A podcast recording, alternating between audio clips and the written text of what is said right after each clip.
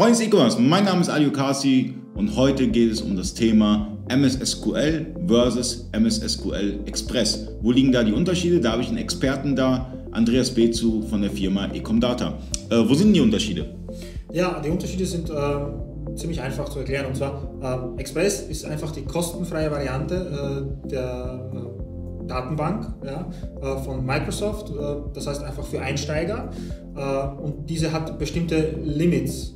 Und die Standardvariante ist einfach die kostenpflichtige Lizenz und die erweitert dann einfach die Funktionalität des SQL-Servers und hebt Limits auf. Ähm, da fangen wir dann einfach beim äh, SQL Server Express zum Beispiel, ist es so, dass äh, äh, dieser eine Limitierung hat äh, auf äh, die Datenbankgröße. Das heißt, die Datenbank darf nicht größer als 10 GB werden, äh, weil dann bleibt einfach das Ding stehen und man kann nichts mehr reinschreiben in die Datenbank. Äh, womit man die dann vielleicht auch äh, kaputt machen könnte. Mhm. Äh, die zweite Beschränkung ist zum Beispiel in der RAM-Nutzung. Das heißt, der SQL-Server darf in der, ab 2016 Service Pack 1 darf maximal 2 GB an RAM nutzen zum Zwischenspeichern der Daten. Desto mehr ein SQL-Server an, an, an Daten in den RAM lädt, desto schneller läuft das Ganze.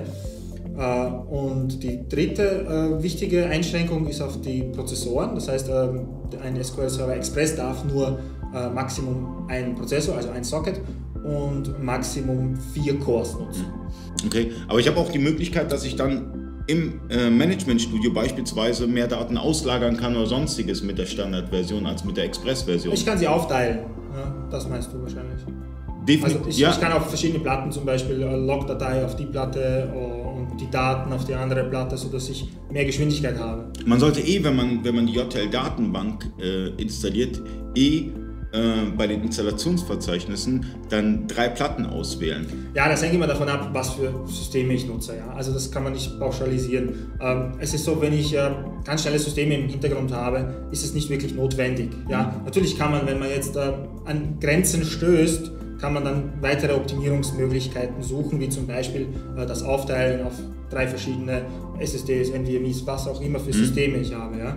Äh, wenn ich da einen RAID 10 Verbund nutze mit 20 Festplatten, dann habe ich so einen Durchsatz, äh, dass das nicht unbedingt notwendig ist. Aber gehen wir davon aus, wir haben jetzt vier Festplatten. Ja. Wie sollte man die JTL Wavi am besten konfigurieren, also die Datenbank?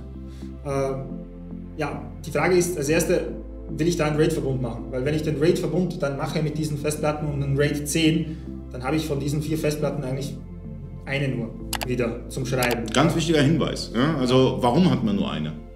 Ja, weil das äh, dieser RAID-Schutz unter Anführungszeichen ist. Ne? Also wir haben ja durch dieses RAID 10 jetzt und diese vier Festplatten uns die Möglichkeit geschaffen, dass wir beim Ausfall einer Festplatte noch immer alle Daten zur Verfügung haben und äh, durch die Nutzung von vier Festplatten und RAID 10, dass wir auch schneller unterwegs sind. Das heißt, äh, wir schreiben oder lesen mit der Geschwindigkeit von zwei, mhm. beziehungsweise lesen von der Geschwindigkeit von vier Festplatten. Okay, was ich immer noch nicht rauskitzeln konnte, ist, was ist denn der optim optimale Server für einen JTL-User? Für einen User, der sich selber zusammenstellen möchte, äh, ist der ideale Server einfach, also wirklich Server-Hardware zu nehmen. Das ist das Wichtigste. Das heißt, äh, ich nehme äh, Xeon-Prozessor, ich nehme äh, ECC-RAM, äh, ein Server-Mainboard und nicht äh, irgendein günstiges Game-Mainboard oder irgendwas anderes, sondern nur weil es günstig und schnell vielleicht ist. Der Prozessor, der i9 irgendwas ist vielleicht schnell, ähm, aber ich, hab, ich will ja Sicherheit haben äh, für meine Daten, für meine wichtigen Geschäftsprozesse. Mhm. Und da muss ich Server-Hardware dann nehmen.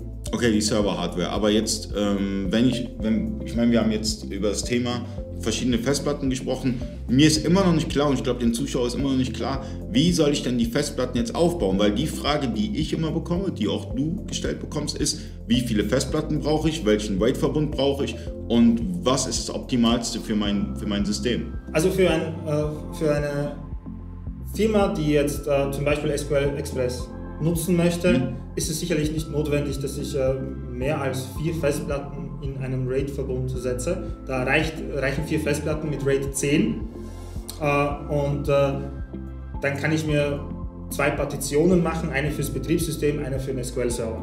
Ja, das würde in, in, in, diesem Fall reichen. Äh, wenn ich jetzt schnelle Festplatten nutze. Natürlich, Voraussetzung, Grundvoraussetzung ist immer SSDs jetzt, mhm. äh, weil für Datenbanken das natürlich ein sehr, sehr großer Faktor ist. Wenn ich MS SQL Standard nutze? Äh, ja, dann gibt es natürlich zu unterscheiden, wie groß werde ich denn jetzt das machen, ja, weil es ist ja fast unendlich skalierbar. Ähm, ein SQL-Server äh, Standard. Gehen wir von dem JTL-Durchschnitt aus, also JTL die du betreust. Durchschnittsuser. Äh, da würde ich sagen, reichen auch vier Festplatten. Vier SSDs in einem RAID-Verbund und genauso gesagt, wie ich es gesagt habe, vorher auf zwei Partitionen aufgeteilt.